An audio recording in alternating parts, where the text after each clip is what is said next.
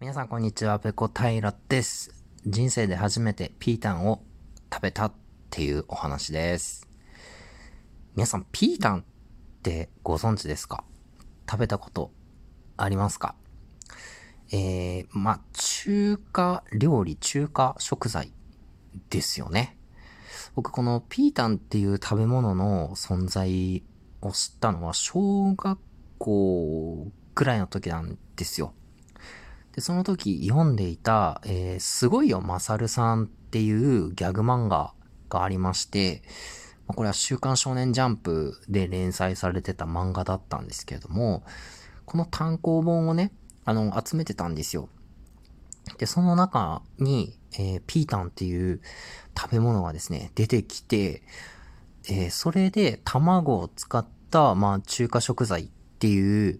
知識は得ていたんですけど、まあ、そこからずっと口にすることなく、えー、今まで来てたんですね。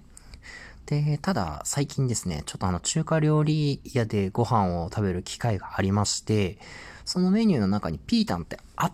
たんですよ。で、まあ、メインでね、別のものを食べたんですけど、まあ、追加でちょっとまだお腹にもあの入るスペースがあるので、食べてみるかっていうことでピータンを頼んでみたんですよね。で、えー、来たのがですね、なんて言うんですかね。うーん、まあ、卵を使った食材なんですけど、それをこう、くし形に、えー、切った状態で来たんですよ。こう、リンゴをカットしたみたいな、そういう形で来たんですけども、えー、なんて言うんですか、外側は、コーヒーゼリーみたいな、こう、なん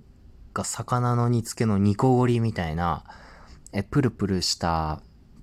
えー、ゼリー状のもので、その、内側が緑色それもなんか暗い緑色、灰色に近いような緑色の もので、結構見た目グロいんですよ。で、ピータンって結構、あの、味も匂いも癖があるよっていうことは聞いてて、で、ちょっとどんなもんなんだろうって、とど、あの、テーブルに着く前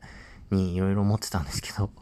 見た目、こう、はいどうぞって出されて、結構グロいなって思いましたね。その茶色いゼリーっぽいところは、まあまあまあ、なんとか頑張れるんですけど、その黄身の部分の色がですね、なんかちょっとあの、昔こういう色の粘土、保育園で使ってたなっていう、暗い、こう、グリーンでですね あの。まあ、これを見てなかなか食欲は湧かないだろうなとは思いましたね。でもただね、物は試しなんで、まあその、ピータンをですね、ちょっとあの、人、きれですね、口に運んでみたところ、そんなに自分がビビってるほど、なんかこう、尖った匂いとか尖った味とかっていうのはしなかったんですよね。もうちょっとなんか臭みっていうか、こう、えぐみっていうかそういうものがあるのかなと思ったんですけど、意外や意外、うん、なんか、ちょっとしょっぱい煮卵？ちょっと違う。それはちょっと違うかえー、まあそんな感じで、まあ、特に、うわ、まずとか食べられないとか思うことなく完食することができました。で、ここまで聞いて、ピータン食べたことない方ね、結局ピータンって何なのよっていう話なんですけど、アヒルの卵を、えー、熟成させて作る中華食材みたいなんですよ。あの、僕も全然作り方とか知らなかったんで、あの、ネットでね、これを撮る前にちょっと調べてみたんですけど、木炭、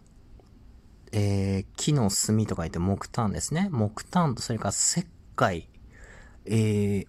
が混じった粘土をうずらの卵の殻の部分にこう塗りつけて、まあ、それをこう、亀とか壺とか、そういうものの中に入れて、えー、で、それをさらに何ヶ月も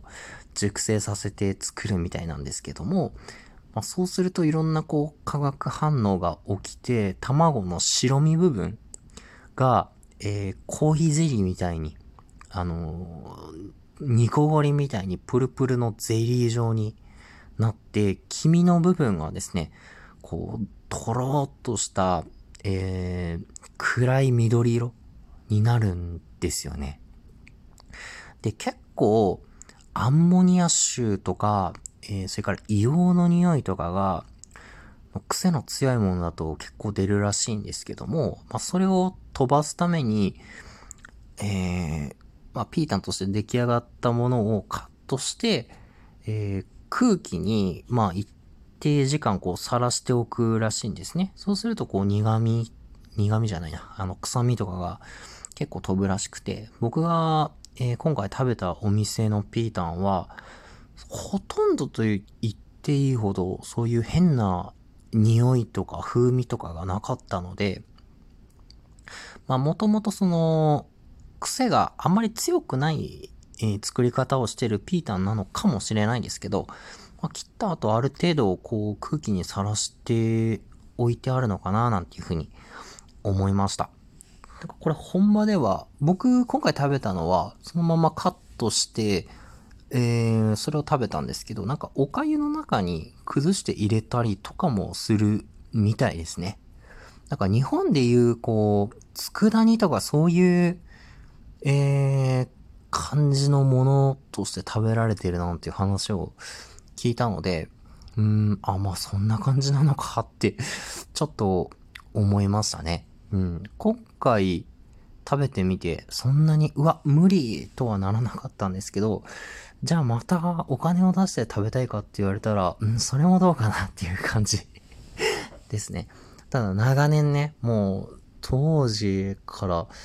当時何歳ぐらいだったかな？多分10歳ぐらいかな？初めて知った時って。まあそれからね、